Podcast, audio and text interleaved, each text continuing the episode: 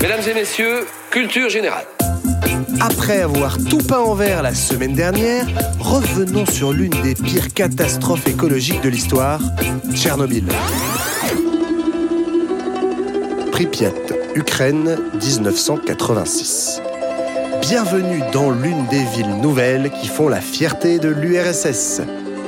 Fondée en 1970, elle compte 50 000 habitants chargés de fournir une main-d'œuvre à la centrale de Tchernobyl. Et oui, l'énergie nucléaire soviétique, c'est un bijou précieux.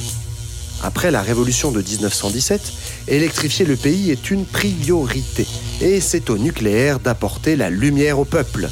D'ailleurs, un professeur soviétique l'a promis, les réacteurs sont si sûrs qu'on pourrait en mettre un sur la place rouge.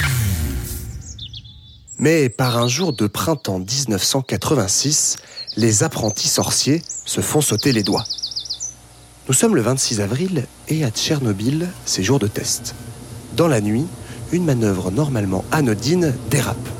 Par réaction en chaîne, la température du réacteur devient incontrôlable. Le cœur entre en fusion, c'est l'explosion. Le toit de béton éclate et 50 000 tonnes de particules radioactives sont projetées à l'air libre. Sans comprendre que le réacteur est touché, le directeur donne l'alerte pour éteindre l'immense incendie qui se propage. Pompiers et techniciens interviennent à la hâte et sans protection. Pendant ce temps, les compteurs de radioactivité s'affolent et les premiers secours ingèrent en une minute 500 fois la dose limite d'une année. Les premiers irradiés s'évanouissent ou meurent dans les jours qui suivent. Bienvenue dans le monde d'après. Sauf que pour les dirigeants, la panique est plus dangereuse que la radioactivité. Les autorités attendent 36 heures pour faire évacuer la ville de Pripyat à 3 km. On promet que c'est l'affaire de quelques jours et que l'on reviendra vite. Autour, la forêt est devenue rousse et personne ne reviendra jamais.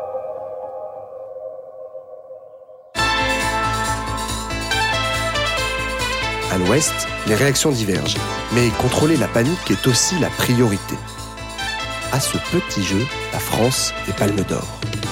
Politiques et experts répètent qu'il n'y a aucun danger. Lors d'un bulletin météo ubuesque, un panneau clignote sur les Alpes, le nuage radioactif fait demi-tour.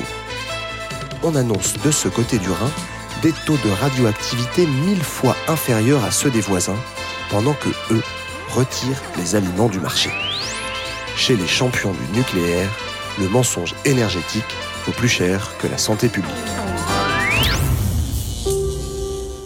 Après la catastrophe, place au mal sourd et silencieux qui ronge les vies à petit feu.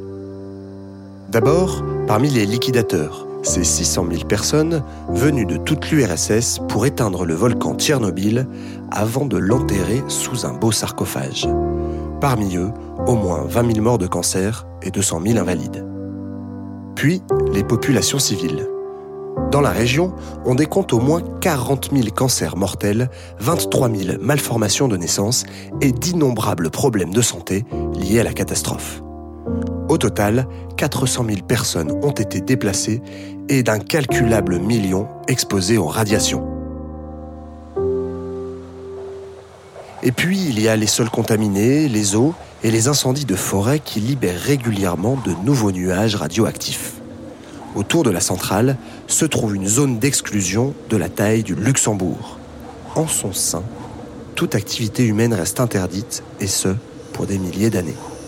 Et comme pour les autres catastrophes écologiques, Tchernobyl touche en premier les plus pauvres, contraints de se nourrir des produits de la Terre contaminés. Les experts sont formels, cette catastrophe n'est due qu'à la vétusté des installations soviétiques. Fukushikwa, vous dites? Allez, filez donc à la cueillette aux champignons en vous rappelant que devant les intérêts industriels, le principe de précaution ne pèse toujours pas lourd. Et n'oubliez pas les bolets.